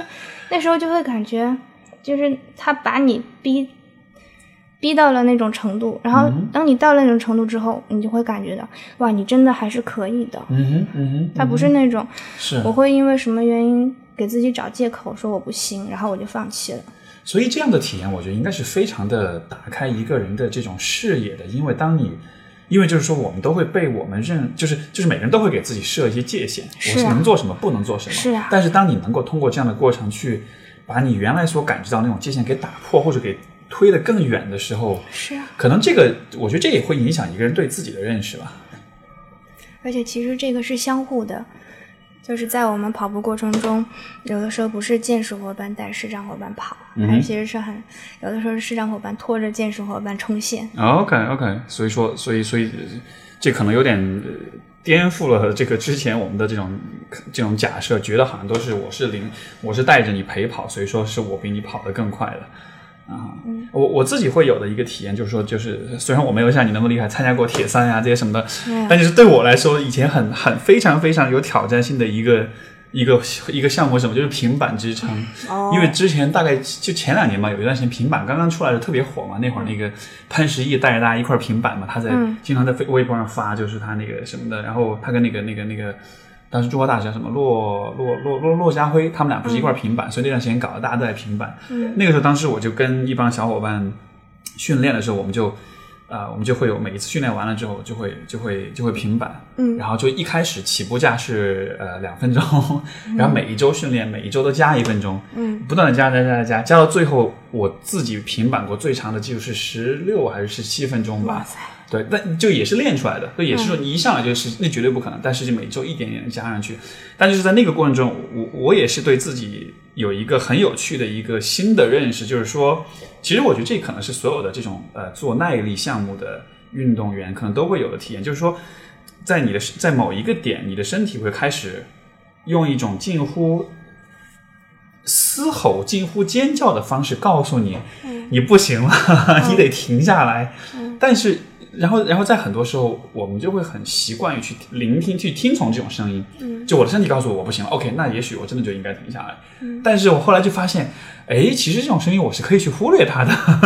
我是可以去，我是可以去说，我我你给我闭嘴，我不想听你，对吧？我你是谁啊？你不要来管我。然后你你你跟他这么说，你把这个声音忽略掉了之后，你后来就发现这个声音逐渐就变小了，到后来就没有了。所以说，当时我的体验就是。比如说五呃，我做五分钟的平板，嗯。啊，比如说我做十分钟的平板，我大概到前面的两分钟会很轻松，嗯，到了第三分钟，第三到五分钟左右，我会特别特别痛苦，然后是那个脑子里面会充满了各种各样的想要叫你不行，对那种声音，对，但是一旦过了五分钟这个这个这个节点之后，后面的五分钟你会觉得特别容易，就虽然也累，但是心理上的那种对自己的那种那种那种那那种。劝说的那种、那种自我打、自我打击、自我放弃的那种声音，其实就会小很多。然后你就会发现，哎，其实就这这个这个，但这个现象就是后来我有在读到，就是说从这个呃生理的生理学的角度来说，人的身体其实对自己的能，就是人的身体都有一种很保守的能量保保存的方式，就是我们在进化的过程中，我们都我们的身体就倾向于尽可能少的消耗能量，尽可能多的储存能量。所以说，我当身体感知到你在运动的时候，就是说，其其实我们的身体都会在你的。能量真正耗尽之前，很早很早的时候就开始给你发出这种信号，嗯，就会让你呃尽快的，就是停止运动，然后让你早一点开始储存能量。就这个在呃人人类进化过程中的很很长一段时间里面，这是一种非常好的一种呃呃一种保存能量、保存能量，对一种保存节约能源的一种方式，对吧？因为它能避免你过度的浪费。嗯，但是实际上这个这就有点像是汽车。汽车开了，有的时候没油了，那个那个，其实油缸里还有。对，但其实油缸里还剩，而且还剩的很多，甚至可以说是你的油缸里面可能还有百分之八十的油量，但是你的身体就提前开始告诉你，你得你得你得停止运动，你你得节食节约一下。没错没错，但实际上是这样的功能在现代社会是没有，其实是过时的，因为现在我们可以很容易的就你想吃什么你想喝什么，你随便走到便利店都能买到，对吧？而且另一个方面来说，就是呃。就是我就会注意到，人是可以训练自己不断的去忽略这种信号，或者说不断的延迟这种信号的产生，所以说你才能够找到你真正的身体的那个极限在哪里。如果你只是在这个这个这个最初始的信号出现的时候你就放弃的话，其实你并没有真的达到你所谓的极限。不仅仅是身体的极限，还有你精神的极限。嗯哼，嗯哼，那种感觉。没错，我觉得其实这就是身体极限用精神的心理的一种方式体现出来吧。你的身身脑子里面的那种。那种那种让你自己停下来那种声音，可能，嗯，对，像像你刚才就最直观的例例子嘛，我刚才有想到有一个，就在你说的时候有个例子，其实就是以前在当攀岩的时候，对，你有没有试过就往上攀爬，爬到一个一定的点的时候，在某个时间，就是你的手在抖，你的腿也在抖，你实在过不去了，但其实那个时候有一个瞬间，它其实在考。你你你脑袋里会想很多事嘛？但其实，就那个时候有一个瞬间，你听从的是脑海里放弃吧的声音。你不行，我不行了，放弃吧。还是你会尽所能的再去争取抓一个点。但很多时候，其实当你身体发出放弃吧，放弃吧，你不行了的时候，其实那个时候你如果忽略到那个力气，你再拼命往上再去一个 dino，你有可能是抓到下一个点。没错没错。所以。所以我第一次尝试攀岩之后，我特别震撼。我我意识到，Holy shit，就是人可以这个样子，你知道吗？是啊。就是你说那种，因为因为刚好刚好刚开始不会攀嘛，那时候都是用手，因为你其实是用脚，对，都是硬抓，对吧？到后来你真的觉得，你这手已经握不住了，你就觉得你真的已经不行了。但是因为下面很高很可怕，所以你又有那种死亡的那种恐惧，对死亡的恐惧在驱使你，所以那那个那个可能是我觉得。人人生中可能最有趣的一种，在你安全的状况下，让你体验这种极致的恐惧感，以及恐惧感能够带来的这些东西。尤其是新手去攀的话，我觉得都会有这样的感觉，那非常非常有趣。而且而且，我觉得那样的体验如果多一些的话，就像你讲的，可能你那样的体验多了之后，你可能真的就会觉得自己战无不胜了。因为你 偶尔偶尔呃对对 对，当然如果因此而变得很自大，变得很狂妄，我觉得也不好。但意思就是说，你至少对自己给你一种信心，没错，信念是的，就是就是你会知道，当你遇到困难的事情的时候，你会有力量。没错，你是可以，你是可以 push 过去，你是可以就是再去克服它。你你的你的你的你的所保有的这个油箱里的这个油料其实还多，其实并没有完全的耗尽。对吧？而且那种、那种、那种，就是跨越过那种极限，以及忽略掉自己始终告诉自己想放弃的声音。你跨越过去之后，你其实心里就会产生一种能量和力量。嗯。然后我们当时就是一直有一句话，就是那种感觉，就是希望我们在运动中获得的能量，就他他怎么说来着？那种希望我们在比赛中汇集的能量可以流动到需要他们的人们那里，希望我们在运动者得到的勇气，让更多的人有力量面对困难。那种你在感受中所有经过的这种能量和力量，它其实是除了能带给你这些东西，它。没错，你你可能还会通过某种其他的方式把它传递出去，然后说不定你传递出去有一个人接收到了，也会能够让他有这样子的感受。没错，我觉得就是现我们现在所处的，应该说就是现代的都市人，大都市里面的人们所处的这种环境，其实是和我觉得其实是和人的很多天性的东西是是是离得非常远的，对吧？我每天的生活，你看周围的大多数人，我每天的生活其实不需要太多的和自己的身体打交道，嗯，我们更多的时候是在用脑力、用工具、用公式化的东西在处理着身边的很多事情，但是其实这些事情的处理当中是不涉及到关于一个人的所谓的内在的这种动力和勇气的这个方面的问题的，吧？对吧所以我觉得就是在这样的环境里待久了之后，人们对自己到底有多少能耐、有多少能量，可能这个感知就会越来越弱。因为就是说，如果你因为你想，就是说人在这么漫长的进化的过程中，我们在其实很可能几十万年、几百万年的时间里面，我们所面对的环境其实和今天都是非常非常不一样的。嗯，远古的人类在非洲草原上打猎的时候，可能是需要跑上一整天的时间，因为因为因为就是这个，我不知道你们是否了解，就是说那个嗯。远古人类，呃，就就在这个呃，我们说这个 hunter gatherer，就是这个呃，这个这个中文应该怎么讲？就是在在捕猎手呃猎手的这个时代的时候捕猎的时候，捕猎和采摘这个阶段嘛，这其实是在人类历史当中很长的一个一个阶段。对，这个阶段里面，人类靠的是人类打猎，其实靠的不是呃，它不是像一般的这种就是呃。一般的这些猛禽，它的力量、它的速度、它的呃锋利的爪牙，它靠的是耐力。团队，没错，耐力跟团队。所以你在很长一段时间里面，我们都是用了这样一种方式在工作、在生存。嗯，而这样的一种呃最符合我们本能的一种生活方式，到了今天的这个，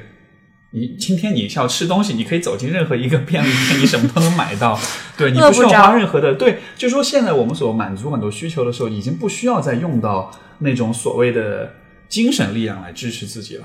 但是，但是我们的，但是正因为这个精神力量在很大程度上被我们忽略，所以说当我们需要它的时候，反而就调动不起来了。很多时候反而就很容易陷入这种自暴自弃，或者说是呃我缺少力量。我想要，我想要，就是算啦，嗯太难了，不要去做啦。嗯这种声音会响起来。对，就是很容易就能想到，而且其实这样这样去想也很方便，对吧？因为这样想并不会让你，就像就像攀岩的时候，你如果放弃，你会你你会有一种怕会有可能死的感觉，但是生活中很多时候你不会有这种，你的代价是很小的，你不会说我放弃我就，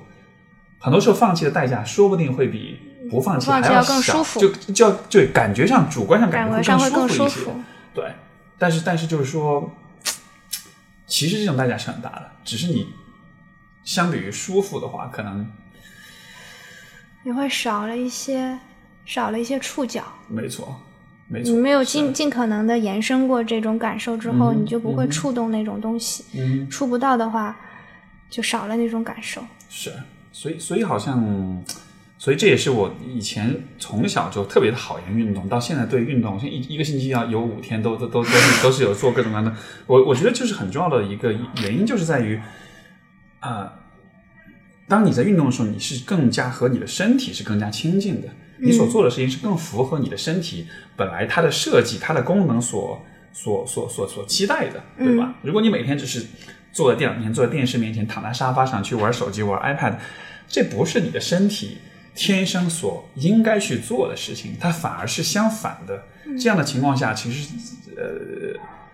当你的身体和你所所和你的生活方式有一个有一个不匹配的状况的时候，可能我们看到的就是生理上的和心理上的这种问题、疾病、健康上的问题、心理心理健康上的问题的产生。没错，所以所以所以所以我会觉得，这可能是我觉得运动当中一个特很特殊的意义。它不光只是一个保持身材这样一个很功利的一个一个一一个目的。就是就是那个，我记得以前看过一篇文章，蛮佩服的一个人，他他就有提到一句话，就是你真正热爱一件事物，并不是去享受，而是去极致的创造。OK，是然后，其实，在这种你享受，可能就会毁了你这份热爱。没错。如果我们是以很享受为导向的话，很多时候我们就会选择放弃，对、因为啊，放弃带来的是 但是你，嗯，你今天你早上起来，如果起来跑步，你可以脑袋里想各种各样的借口，嗯各种各样的想法。我不适合跑步，今天天气不好，今天下雨了，今天天热，今天天冷，昨天吃饭吃多了，昨天没吃晚饭。嗯哼但是你如果要是，就是抛除掉这些所有的东西，它加给你的思考，就是你站起来把鞋穿上，你就出去了。是但即便如此，我还是没办法做，太难了。对，早上起来跑步是要有一点那个。对对，所以所以大家现在夜跑会比较多一些吧？就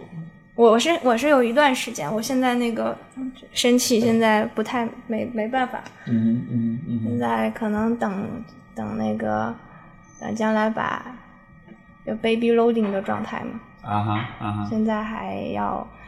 呃可以从事轻档的。是是，那你会你会大概运动到你你的你的这个，因为你现因为现在在怀着孕对吧？对呀。你大概打算运动到几个月的时候，就是运动到第几个月？有没有？到第几个月？就这个我我就说这个这个在生理上在科学上这个有没有一个说法？就是其实孕妇是可以一直运动一直到什么什么时间这样的？他。我我研究过，真正其实有这样子的书有过，比如说他有现在看到有人做健身啊，还有现在孕妇跑马拉松啊，或者怎么样。孕妇可以是啊，但是但他他真的他完全呃还是这样，就取决于每个人的身体状况。是你真正。你真正到了这个状态的时候，比方说他肯定有，就是有可能前三个有百分之二十的人他一点感觉都没有，他很轻松的就过了，但是有百分之八十的人他会吐，会很难受，很疲惫，很劳累，然后会有有一些由激素导致的情绪低落，然后甚至还有百分之五的人他有可能就是他要吐到到医院挂水才能补充营养，他其实都是在整个人人类就是他会经历着，而且你并不是并不是因为比方说他经常运动，他这个人耐力。很好，他这种就不会经历这些，或者是这个人他不运动，他就会毕竟经历。就他，他真的很神奇，他他是他不以这些为导向，是，他完全就是一个，嗯，谁知道是因为什么原因导致了什么结果？可能就是可能这跟基因、跟遗传、跟我觉得很多因素都有关系。人体真的很神奇的，对对对对对，因为。现在就是有很多的，因为我看到，比如说我身边有一些这种做了妈妈或者刚做妈妈的这种这种女孩，就是他们会，但我不了解这些到底算不算，这这是否这样做法是否合是否科学是否合理？就是说他们会在怀孕之间把把这个妈妈养的很胖很胖，嗯，然后就你知道吧？就坐就是包括这个生了之后要坐月子要怎么，就是你懂我意思吗？就是说他们会。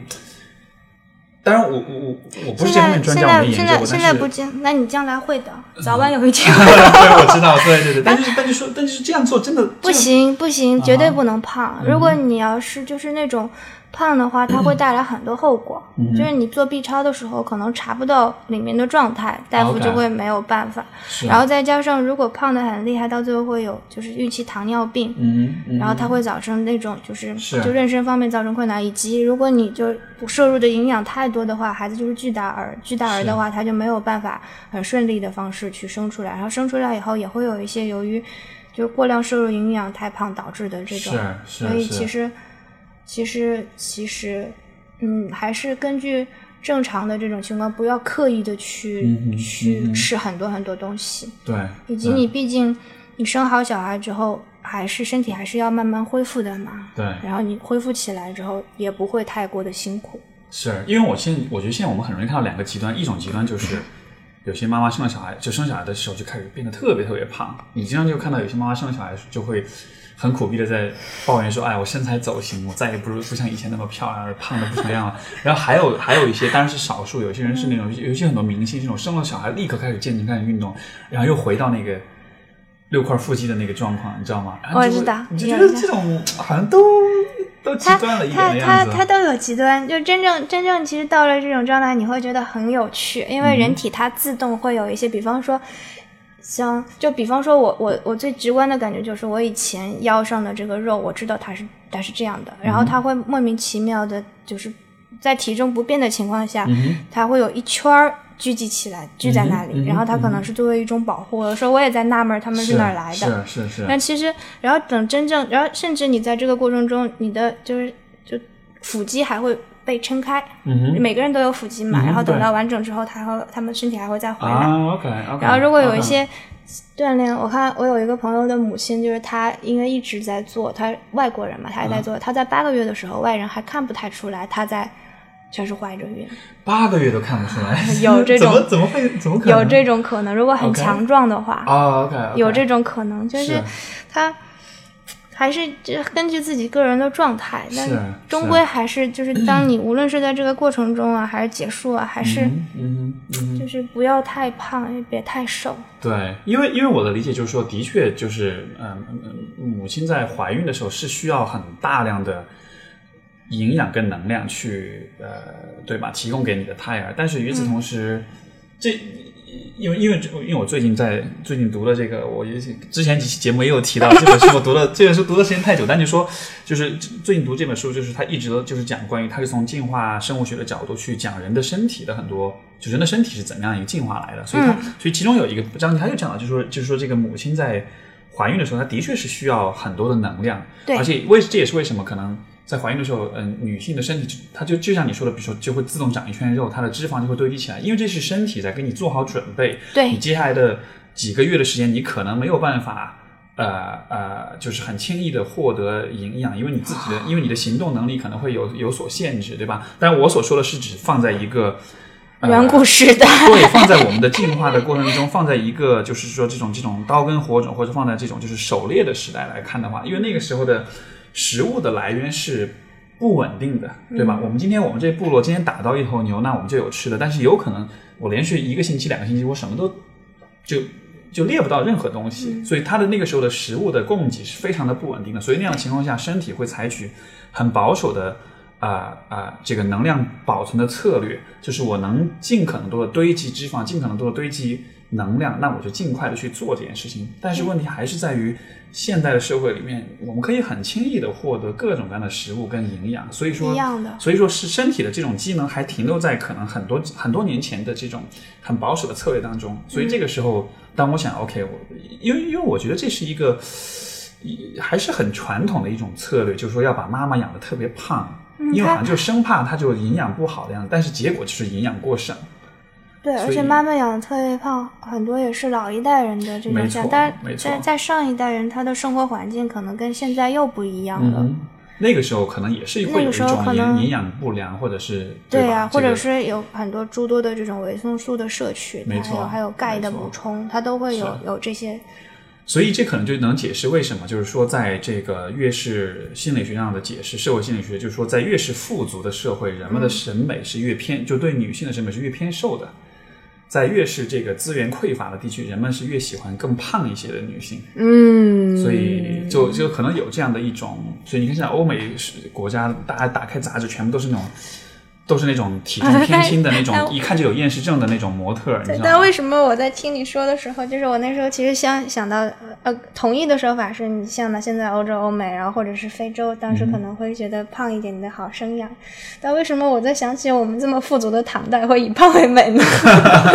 啊，这个我就不了解了。也许当代人的审美不知道吧？对，反正就是一种解释吧。就像比如说很多这个呃南太平洋很多岛国，他们就是以胖为美，像斐济这样的地方。对。我理解，可能因为这样的小地方，它的资源本来就很有限，对吧？那个地方你能胖，说明你社会阶层是很高的，说明你是很有地位的，你是能够吃很多的。如果你瘦，你可能是属于这个，其实，但是在我们的社会可能就有点，嗯，也是，就是现在可能有有一点，就是可能会过分觉得瘦会，然后过分觉得，要不然就是过分觉得白会是怎么样？其实都是，都是。不同的这种社会阶段导致的吧？对，包括其实就像你看，你你你你玩，就是你跑马拉松，你玩铁三项什么，当然这就说说到一个关于性别的一个问题，就是说，其实人们对于女性的很多期待，不管是审美的角度，还是说从生活方式的角度，我觉得还是有，还是有很多就是这种呃成见或者说是假设的，觉得说这种长距离的耐力的运动，这可能是男男性更擅长的运动，对吧？他们可能。我我不知道你是否有遇到过这样的这种，比如说来自你家人或者周围的一些不了解你的人，他们会说啊，你一个女孩子你去玩这种东西干嘛？有啊，对对，家人倒没有，家人都支持，家人都很支持，嗯，对，很支持，我爸很支持，我妈不一定，你妈不一定，嗯，我我买买衣服逛逛街，他很支持，是是，我要玩这个。对不起，我爸就很支持。然后，但是其他的就是外界的，比方说来自于有一些，可能有时候有朋友啊、同事啊，他会有这样子的。是。嗯，原来有有说过这种还蛮难接受的，嗯哼，后来等就是第一次可能刚开始的时候蛮难，但后来随着时间的，他会发现你可能，哎还在跑，哎还在跑，然后慢慢就会去思考，然后思考完了之后就会发现，嗯，没准儿，也许可能我的观点会要可能需要发生一些改变，哦，这种改变是慢慢产生的，明白，就说你的坚持其实是带来了别人的看法的一些改变的。嗯，而且他没有有的时候因为看法不一样，你没有办法去针对某个事情，就不会像我们现在在这样聊天嗯讨论，我们有嗯机会坐在这里去讲一件事，对，但在没有机会坐在这里讲一件事的时候，就可能要随着时间的慢慢过去，然后，你才会是，就是如果如果真的去有思考的话，会产生一些变化的。嗯嗯，嗯哼，嗯哼，明白。所以说，其实我觉得这很有趣，因为其实这也是，呃，这又是另外的一个，我觉得一个一个一个一个极限或者一个界限，就是说我们对别人的看法，啊、我们都会认为别人的看法是是是很难改变的，或者是或者是就是因为现在大家都喜欢说我我是一个很敏感、很在乎别人看法的人。对吧？嗯但是当是就但是当你在这么说的时候，你其实你你你已经有了一个假设，就是别人的看法是很难改变的。嗯，但是其实像你说的，如果你持续的去做一件事情的话，你会发现别人的看法可能是最容易改变的事情，因为他们的，因为他们一直处于静态的一个一个状况，就他们对你的看法只是限于某些很有限的信息。限于自己对目前现状的了解。没错，没错。但是如果你能够给他们创造现状当中的一些变化的话，我觉得人们的看法其实是，甚至说的，就是说，嗯，如果一个人对一件事情有一个很全面的看法，这样的人反而是很难改变的。反而是那种不了解这件事情的人，他没有什么看法，他只是带着一个成见，一个很肤浅的成见去认为啊这样子对你不好，这样的人其实很容易被影响的。你明白我的意思吗？就是就是，比如说，假设比如说这个，嗯，因为我想到我当时进入我现在的行业，对吧？一开始我父亲是很反对的，嗯他不会明说，但他会很反，他会觉得你应该去读商科，你应该去做读读读读读管理、读金融、读这样一些。为什么要读个奇怪的？对，为什么要读心理学，对吧？但是，但是他对于心理学的了解很有限，他根不知道这是什么东西。嗯，如果我想想，如果他是一个他了解心理学，甚至他做过心理学，但他很痛恨这个学科的话，那那个时候，如果我要改变他的看法就很难了。嗯因为他已经形成自己的一个很。很系统的一个逻辑，你为什么不应该做这个行业，对吧？但正因为他的 一定程度上他的无知，导致了我才有机会。其实跟你一样，就是通过一直坚持这件事情，慢慢的让他越来越了解，越来越到了最后他会发现，哦，这个很好哎，就是 到了今天他会觉哦，得、这个事情是这个样子的。是这个样子的，然后我还可以了解更多，我了解更多以后会产生更全面的判断。没错，没错，甚至还会有共鸣，甚至慢慢的会，他就是当一个人了解你所做的，因为我觉得人到最根本来说，很多感受、很多情绪是一样的，对对吧？对，其实就是就此引申出来一个例子，这个是我们两个个人的这种感受、看看法嘛。嗯但其实就像我们之前提在那个也是残障平等意识的这个课程里面，他有提到，就是嗯，在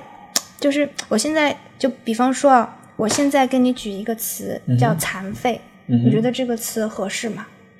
我觉得这词是不合适的，对吧？对但其实你看，现在现在我们叫的是残疾人，嗯，对，对吧？但嗯其实、其实就是残废，其实我们有一个“废”字在那儿。嗯，但它其实它的价值对，是但其实这个实际上是在很多年之前我们所用的词，没错，但是现在我们大家来都觉得它是残疾。嗯，但疾的话，其实现在就是说明人们的观点慢慢发生，叫做就是他觉得这是一种疾病，是可以治疗的。但是其实，其实就是我们现在，其实我们现在出于觉得残疾是合合适的这种词，但其实，在未来啊，嗯有可能这个词会变成残障，嗯哼，嗯哼。就是人们的观念在慢慢的去改障。障碍，对吧？所以它是一个更加中性的一个一个一个一个语言它其实是基于一个公式，啊哈，就是比方说，它这种公式就是我们每一个人的残障，嗯不不是每个，但这么说也没事。他其实残障是一个演变的状态，嗯就是我不能说我这个人是完全的，我是个正常人或者我是个健全人，嗯因为你看，像如果说我们今天脚崴了，我脚就受伤了，我有可能就没有办法去很顺畅的走路，对，或者说我如果今天我这个人经过了我失恋了，然后我会很伤心，我会陷入到一定的抑郁状态。是是，当我陷入抑郁状态的时候，我就没有办法跟你好好讲话。没错，所以其实无论从生理上还是心理上，我们都处在一个曲线的状态。是是是。而且在未来，如果我们步入老年期，嗯哼，我们每个人都会遇到生理、听力的这种。对。所以其实它它有个公式，就是残障其实是 impairment 加上 barriers。OK OK。所以它其实是就那种就是身心的损伤加上障碍，损伤加上障碍，对，我明白。损伤是我们都可能遇到的，我们都不可避免的东西。没错。但问题是我们为什么会在社会上会觉得很难受？就有的时候会觉得没有办法接受。嗯其实是因为我们遇到的是 barrier，就是障碍的这个东西。这个障碍可能会在我们心里存在的，没错。和我在物理上，就是我在马路上实际看到的。没没错，就是其实很多时候障碍是。人环境当中人为所产，是人为创造或者是产生出来的，就对吧？如果我们能够把这个障碍移掉，嗯哼，其实我们就，嗯，你就不能，你就不能说这个，这个，这个有身体障碍的人 他就没有办法去做到某种事情。没错，没错。而且其实说到这个障碍，我觉得很大程度上，现在的很大程度上的障碍就是就是污名化，就是我们对。像前段时间那个、那个、那个，就是那个乔任梁嘛，嗯，那个、这个、这个，大家已经探讨的非常火热了。就是他他因为抑郁症，然后就死掉了。然后就是开始引申到，但其实但其实很多名人自杀或者都张国荣，对，就大家都会有这种讨论，就是我们对抑郁或者对于某一种特定的心理或者生理状况的一种污名化，我们觉得这是不好的，我们不应该去探讨它。但是一定程度上，就是因为我们觉得他这个事情不好，我们不应该去探讨它，所以说反而带来了障碍。就我我已经很难受，但我没有办法跟人讨论它，我导致会，然后为了为了表现的正常，所以我要表现的开心，但因为这个表现的开心和心理隔得越来越远，所以我越来越难受。没错，所以你其实，所以从刚刚你讲的这个公式的角度，我会觉得其实其实每个人一定程度上都会遇到一些障碍。是啊，这个这个是最最最普遍的状况，就是我们所说的我很在乎别人的看法，这种在乎别人的看法，别人的看法就有可能形成障碍。是，对吧？就是你会因为别人的看法而自己没有办法做一些自己想要做的事情，这其实就是一种障碍。而且问题是，当别人发表他的看法，他很轻易的就说出来一句话，嗯但如果这句话就是他很轻易说出的话，如果是就是对方所就是那个被他说的这个要是接受到的话，嗯哼，其实有一些是就是是蛮难以接受的。当然是。是，而且可能会很伤害，会很伤人，是很伤人。但这种伤在在说的时候，你可能没意识到我是伤人，但其实当被接收的时候，这种伤害是，而且他是没有办法去给你表达这种伤害，所以其实其实蛮想想还是蛮残酷的。嗯哼嗯哼，所以所以无论身体还是心理，所以所以我会觉得，当比如说呃，比如说当我去参加这个你们的活动的时候，当我跟一个视障跑者站在一起的时候。我觉得一定程度上，他的那种感觉我是挺能够体会的，因为就是说，呃，当然我肯定不是从视觉的角度，但我的意思是说，其实那种感受我觉得是很相似，就是我们在生活中总会有一些时候，呃，我们会面对一些。我们会面对一些我们因为能力、因为经验、因为阅历不足，所以说感觉到这件事情可能很困难，嗯，我没办法去做它，我甚至觉得这件事情可能在我能力范围之外的，嗯，对吧？这样的情况之下，如果我又不得不去做这件事情的时候，我就会有一种很恐惧的这种感觉。而这个时候，其实能够得到来自别人的支持的话，我觉得这是很，就好像。就好像突然被阳光照到了一样那种感觉，没错，是，所以，所以当时，当时参加那活动之后，后来回来，真的感觉那一天我都感觉蛮开心的。其实也没有说，就真的就觉得自己为社会做多么大贡献。我就是，这并不是一个自我美化的一个过程。我也没有觉得这件事情就带来多么了不起的社会价值，只是一个很简单的一个，我感觉我和这个人，我和这一群人有了一些共鸣在里面。我们只是在一起做了一件事情，然后我们共同的去。感觉到了，OK，其实所谓的障碍，我们是可以做一些事情去影响、去改变它的。也许，比如说视觉上的障碍，可能没有办法永久性的克服它，但是每一次做那么一点点的事情，谁知道呢？说不定这种障碍以后就会变得越来越小。是啊，就是因为抱着这样子的一种，就是它可能产生的变化，嗯，然后以及现在目前已经产生的变化，嗯，然后慢慢的去去尝试这样子的一种行动。是的。这个这个方面，我还有一个很非常大的感受感触，就是大约在，因为我是零四年开始，就零四年进大学开始读心理学，嗯然后你看，就像国内的关于心理学、心理健康这方面的关注，大约是在我的感觉可能是在一一一零年、一一年左右，就大概在五年前才开始真正的开始关注的。嗯在零四年我开始学心理学，那个时候人们对于这个领域是完全没有概念的，对吧？大多数人那个时候也没有微博、微信，然后这个，嗯，大家的了解可能仅限于电视，然后但是这也都是很有限的，所以说。包括刚刚开始，就是我开始自己做自己的咨询工作室，开始做这些心理学的课程，开始写文章的时候，其实大我会能感觉到很多读者对于这个领域是很陌生的，嗯他们对这些东西的接受度，包括对于说你需要花钱去投资在你的心理健康上面，嗯这种意识其实非常非常弱的，而且那个时候一开始真的是蛮怎么说呢？对于我来说，我会觉得是是挺难的，因为更多的时候不是在于你自己没有东西可以给别人，而在于你有很多东西可以给别人，但是很多人他没有这样的意识，他们的这个认识是是是是非常的初级的，非常不了解的，对吧？但是但是也是我觉得花了很多很多年的时间，慢慢的让大家去了解，慢慢的让大家去知道，然后你又看到现在到了过去的两两两年吧，一年两年左右的时间，一下子觉得大家的意识，大家的这种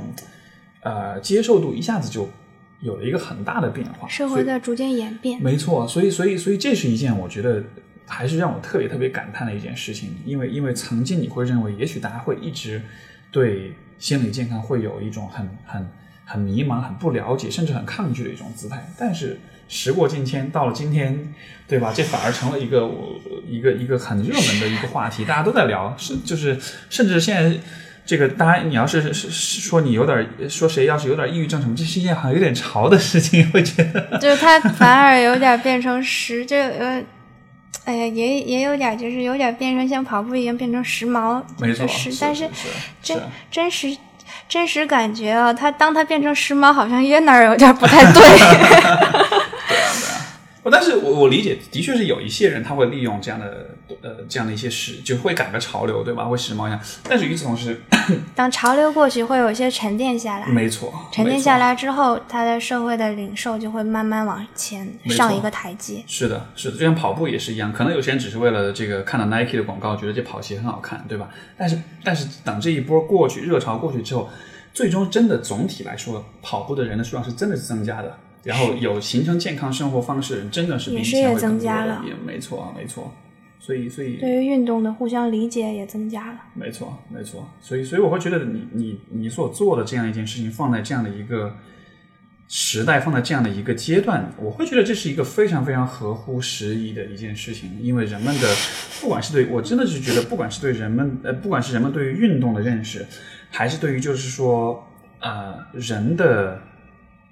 可以说是人的权利和人的尊严的这个方面的认识，我们已经不处在那个当年大家一说到残障人士就说是就是送温送温暖献爱心的这个时候，对吧？现在的人们对于呃现在的公众，我觉得对于 这样的一些社会议题的理解，可能已经已经开始有些觉醒，已经开始更能够从一个更更更更社会公正、更人权的角度去考虑了。所以这样的情况下，对，一是一是像。像在开始做的这件事情的时候，你真会就是当然了，送温暖献爱心还是固定存在，肯定还有，对，就是会会有人觉得以逛动物园的心态来或者来看看，看完了之后拍张照发个朋友圈，然后我我来过，然后就、uh-huh. 就，但其实因为但随着这个时间的流逝，它真的会沉淀一些，当然，然后沉淀下来的人之后，你就会发现大家的彼此的认同就是、嗯、是是同样的，嗯、但是随着就其实。那个就像你刚才之前所说，不是社会慢慢达到了这种状态，嗯、但它其实是依靠一个时间的演变，然后跟心理学一样。然后我其实就我跟先生他们有一个共同的感受，就是也许在我们有生之年都实现不了我们想实现的这一个情景，嗯、但是至少身边可以聚集起一群伙伴来，大家共同的往那个方向走，嗯、这个可能就是最有价值的地方。没错。然后随着这些伙伴，就像你说的，可以这样子的去沟通、去交流、去探讨，嗯、哪怕去争执，然后去、去去做出好的改善和引导。嗯，然后就这种感觉，其实就是没错。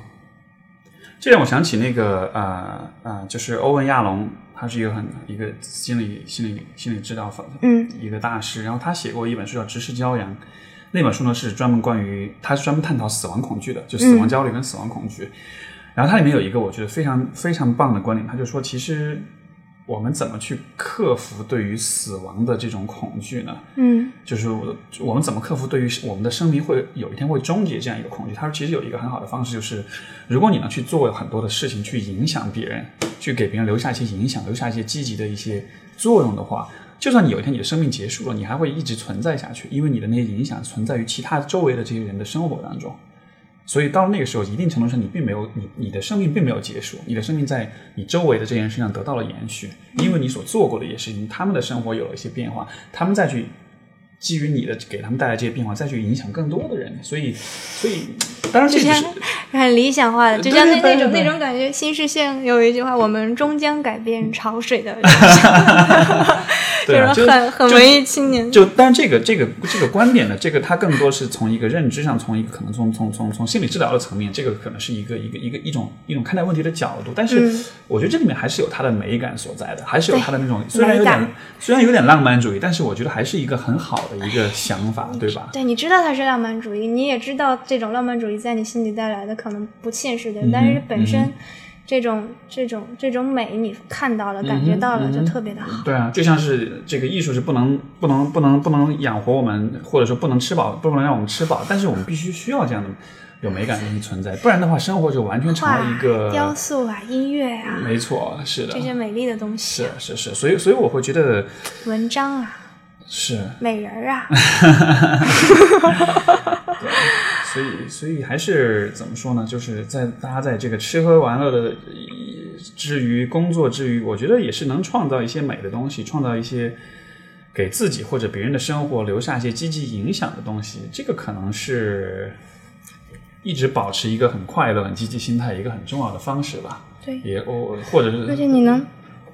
也是保持一个也，我觉得这也是一个抗抑郁的一个很好的方式吧。是啊，就是而且现在更更更大的一种感觉，其实就是比方还是就比方这种公益组织的延续嘛。嗯哼嗯你比方说，它其实是靠人的慢慢的人这种坚持，这种组织这种，但其实更 更好的就是这种方式，就是我们可以共，就是大家可以共同的去做，就是我从我们，比方说我我我从我的专业角度，嗯哼嗯哼可以去就是在满足了我日常的这些基础之上，我可以用我业余时间的就百分之，比方说我拿出百分之十五。的时间，我固定的投入到一件事情上，我陪伴着他成长，我看着他慢慢慢慢往前发展，嗯并且这个发展有我自己做的一份功劳，但是嗯这份发展它不会影响到我日常的生活，它不会有 我没有办法通过公益组织来去养活自己，但是我可以通过其他，就是我自己，就我可以通过我自己的技能，嗯然后可以投入到这一个里面，嗯可以在在这种技能的角度上有这么一个群体，能够让它往前发展。我觉得这个就是这种这种这种方式的延续，就是它就它它能够延续的，以及最后会产生结果的一种方式。没错，因为我觉得现在的都市人，就是大都市里面的人们，很非常非常容易感到自己是渺小的，感到自己是孤立，感到自己是没有价值的。因为当你面对一些社会的一些很浮夸的一些东西的时候，你会你你就会觉得自己什么都不是，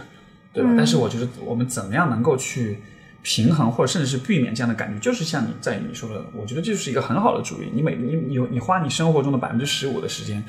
去投入到一些比你这个人的生活更大的一些东西上面去，然后用你的力量去力量力量去让他成长。最后成长出来的东西就会比你这个人要更大一些，它不光只是你这个人的生活一部分，它也是一个更，就是就是一个更更更更宏更宏观的一个东西，更共大的一个东西。动一些，对对对，这样。所以嗯，这样看，就打个比方，像我们一起活动中，我们一起 IT 部门的，他可能就是来自于一个电脑公司的小伙伴。是。你做财务公司有财务公司，然后 marketing 做市场、嗯就是营销，他会他是一个公大公司的做市场营销对。很有经验的人，那他就可以用自己的经验在、在就在自己工作的基础之外，我可以去用我的经验去做一些事，这个事情其实就特别的好。没错，因为你在我在想，就是说你你你你在一个公司里面工作，其实、呃、这个这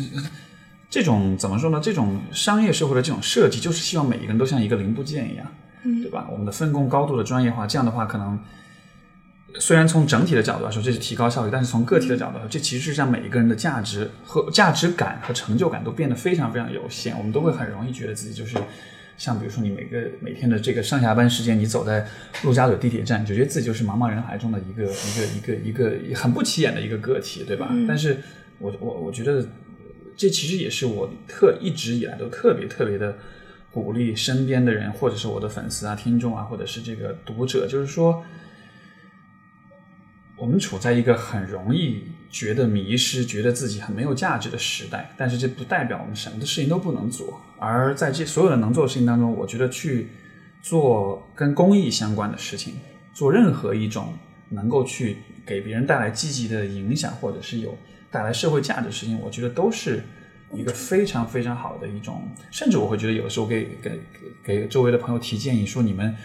呃，这个这个，包括比如说夫妻俩，或者是呃，这个这个男女朋友啊，你平时周末去做点什么事情，不要只吃喝玩乐，一起去做点公益活动，对吧？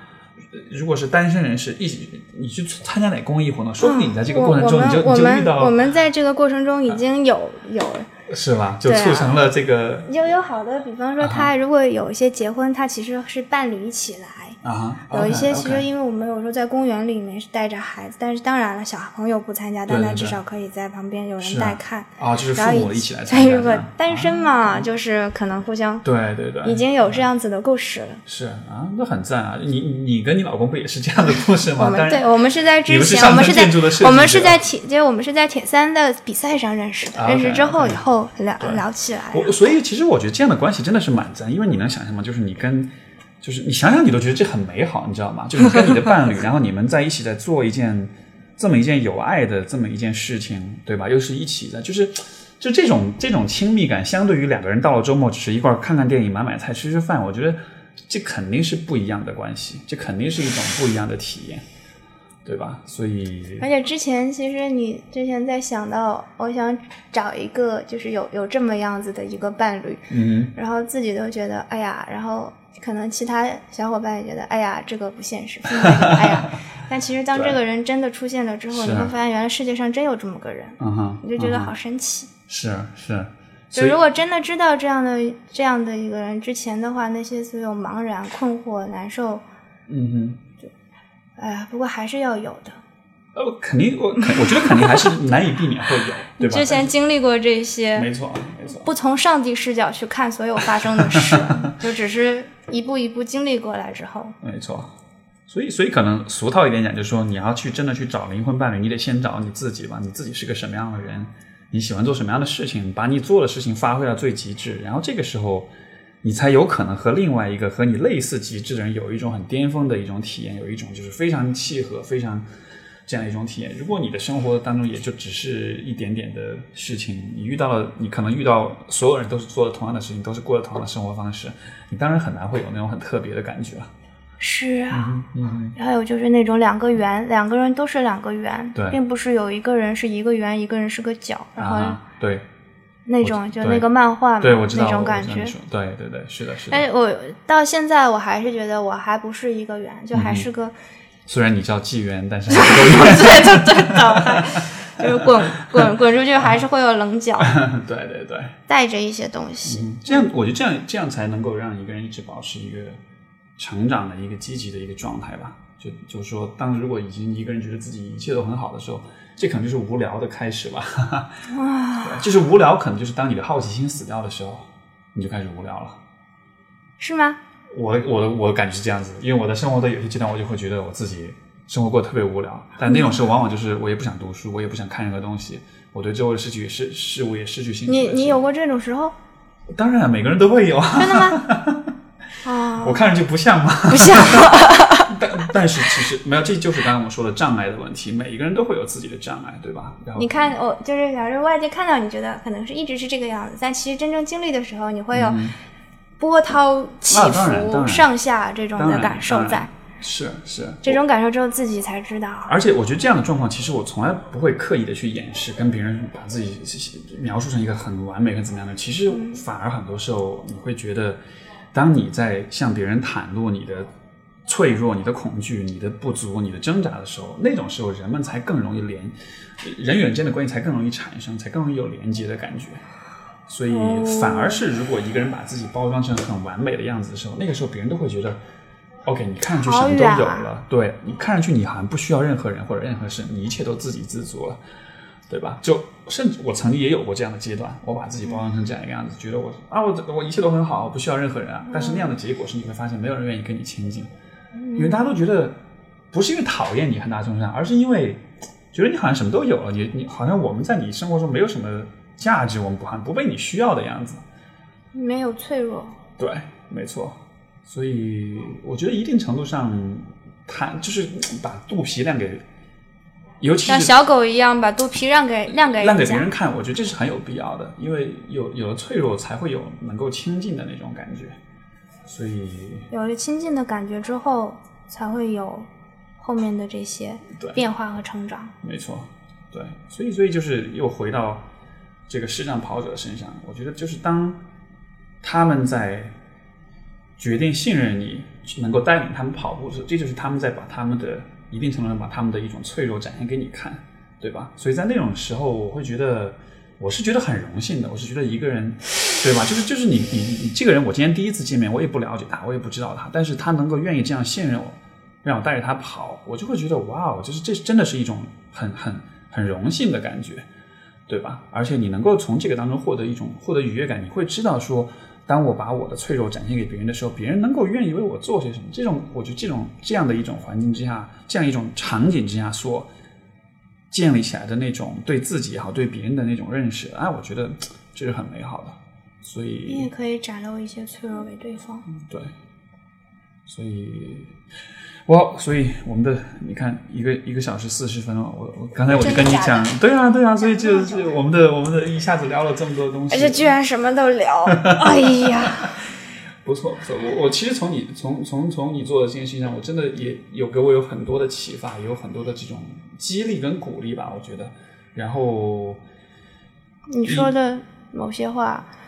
我回去想想，我现在想想也会觉得已经有一些变化，是是，心心里有一些震动。是是是，我觉得这就是，所以这也是我觉得这个，我在这个节目当中也试图想要去做到的一件事情，就是我觉得每一个人的生活中都有不同的角度，这样的一种碰撞，对吧？啊，我们这这一生就是在不断的跟不同的人去碰撞，然后而且能有这样子的一个机会和一个人去进行这样子的聊，嗯哼。你能想象吗？如果你生活中经常都有这样的对话产生，那你的生活关系有多美好？对啊，其实真的就像你之前说的，我们大部分见面聊天吃饭的时候，可能就是聊着聊着，大家就看手机，然后在手机上看公众号，或者是在手机里跟人聊天。对，没错。但是明明坐在我对面，我可以用眼睛看到他眼神的这个人是最关键的。没错。然后在这种聊天中，可以产生很多很多东西。是是的。这是一件特别 特别珍贵的事情，所以欢迎以后一要有机会，以后有些欢迎再回来，我们可以再，我们可以可以再有这样。说不定我下次可以再带其他小伙伴啊，当然可以，带先生一起过，没问题，没问题。我会，我我觉得，其实我也是觉得，就是你现在所做的这些事情，我觉得是非常，呃，我我是非常希望能够，就是说让更多的人去了解，让他们有这样的意识。也许是参加你的机构，也许是参加其他的机构，但是不管怎么样，而且其实你你现在已经是一个支持，就是。就像我们活动中有很多很多的支持者，你现在已经是支持者之一，因为你有这个意识，你希望把这个意识传递出去。在这个过程中，就是在你的这个平台上，你就做到了一个支持者。每个人其实各自都是这样子一个，所以